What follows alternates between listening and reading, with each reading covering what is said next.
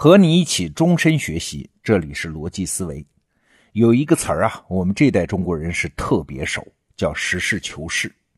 这本来是一个很古老的文言文词啊，是出自于《汉书·河间献王刘德传》，说他修学好古，实事求是。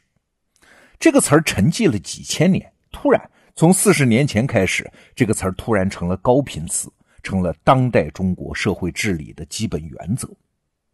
那在今天的人看来呢，实事求是好像并不难做到嘛，无非就是摆脱那些空洞的意识形态争论，从现实目标出发，制定对策或者是政策，真正解决现实中的问题。这有啥？好像本来就应该如此吧。但是啊，如果稍微拉开一点视野，你会发现，无论是从纵向的历史发展来看，还是横向的观察当代各国，真正能做到实事求是的国家。其实非常少见。那常见的是啥呢？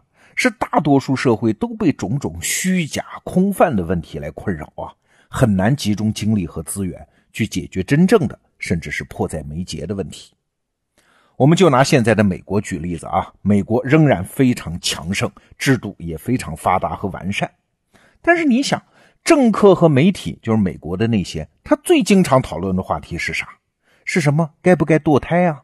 该不该私人持有枪支啊？该不该有同性恋婚姻呢？等等，左派、右派、共和党、民主党的区别，主要就体现在这些鸡毛蒜皮的问题上。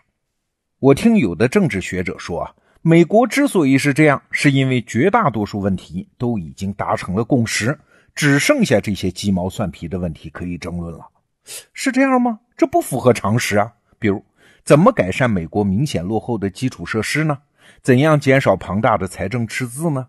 怎样抑制庞大的利益集团呢？怎样创造更多的就业呢？这些急需解决方案的问题，哎，政客们不怎么讨论呐。所以，美国并不是没有问题，而是没有政客愿意争论的问题。哎，这话怎么讲？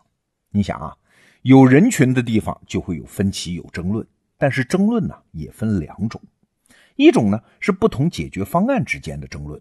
还有一种呢，是不同价值判断之间的争论。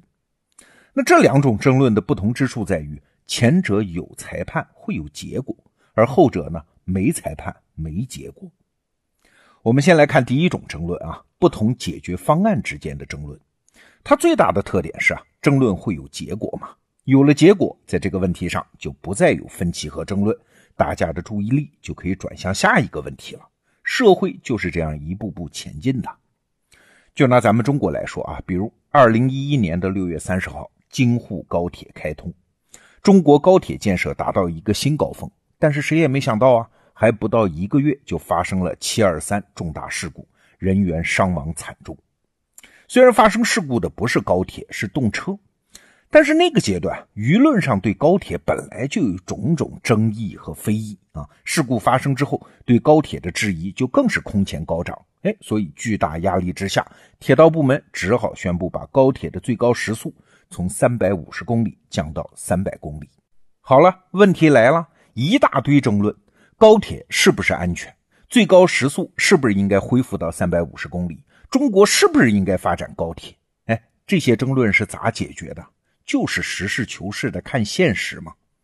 七二三事故之后，高铁至今没有发生重大事故啊！在事实面前，人们对高铁的安全性的质疑消失了。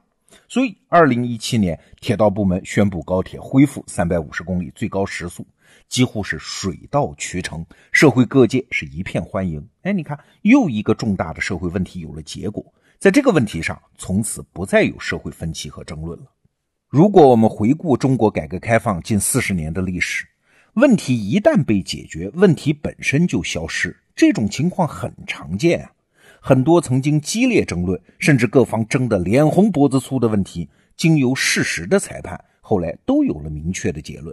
哎，包括什么要不要放开土地承包权啊？是不是要建设经济特区啊？是否应该允许外资进入中国啊？是否应该发展股票市场啊？是否应该允许企业破产啊？是否要加入世贸组织啊？等等等等。正是在解决这一个个重大问题的过程中，中国的改革开放逐渐深化，实现了惊人的经济增长和社会进步，是人人受益于此啊！这叫什么？这就叫实事求是嘛！这是一种争论的类型。我们再来看另外一种争论的类型，就是不同价值判断之间的争论。这种争论啊，也有两个特点：第一，因为没有一个终极的裁判嘛，所以永远争论不完的。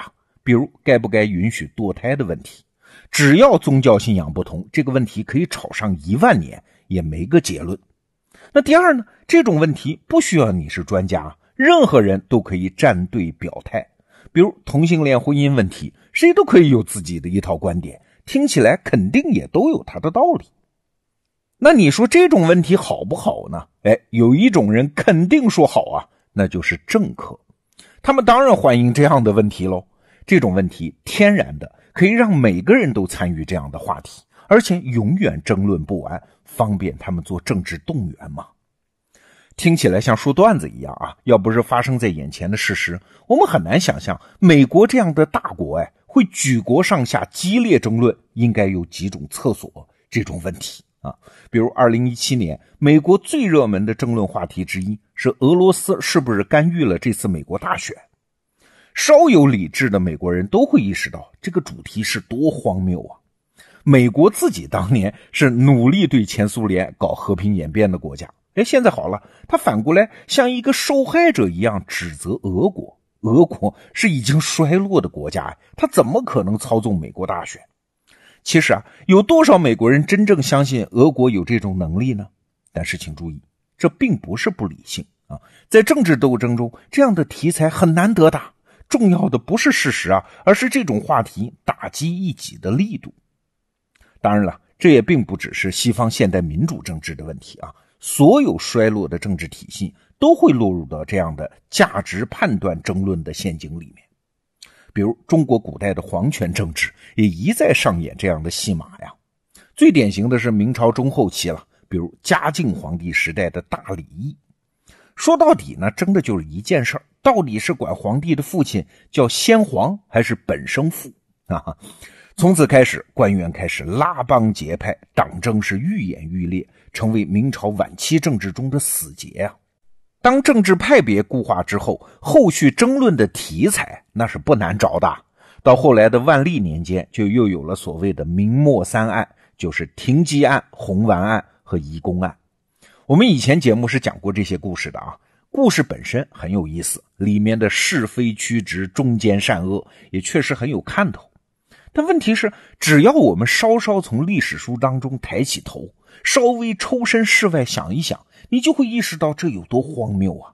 明朝末年，什么自然灾害、饥荒、农民造反、满洲的军事威胁，这些问题非常严重。但是政治运转呢，它就是没法回到实事求是的轨道上来。官员们放着生死存亡的大事不管，执着的争论这些宫廷案件。那这样的价值观争论。作家王小波曾经写过这么一段话，我给大家念一下：在人类的一切智能活动中，没有比做价值判断更简单的事儿了。假如你是一只公兔子，你就能做出价值判断，就是大灰狼坏，母兔子好啊。然而兔子呢，它就不能知道九九乘法表啊。那这种事实说明，一些缺乏其他能力的人为什么特别热爱价值判断的领域啊？倘若对自己做价值判断，还要付出一些代价；但是对别人做价值判断，那就太简单、太舒服了。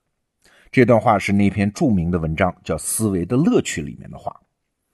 今天啊，我们来说这个话题，其实我是有一个感慨了：这四十年，中国在改革开放中能够一直奉行实事求是的原则，是多么难得的历史机缘。在这个国家里啊，以前很难做到。在这个时代里啊，其他国家也很难做到。哎，所谓的国运昌隆，这就是其中之一啊。一个国家能从上到下都真心认同和支持实事求是，都在试图定义出真实的问题，然后想办法去解决，推进个人和公共事务的发展。这实在是非常难得和宝贵的历史瞬间，值得我们这一代人倍加珍惜，努力维护。好，这个话题我们就聊到这儿，明天见。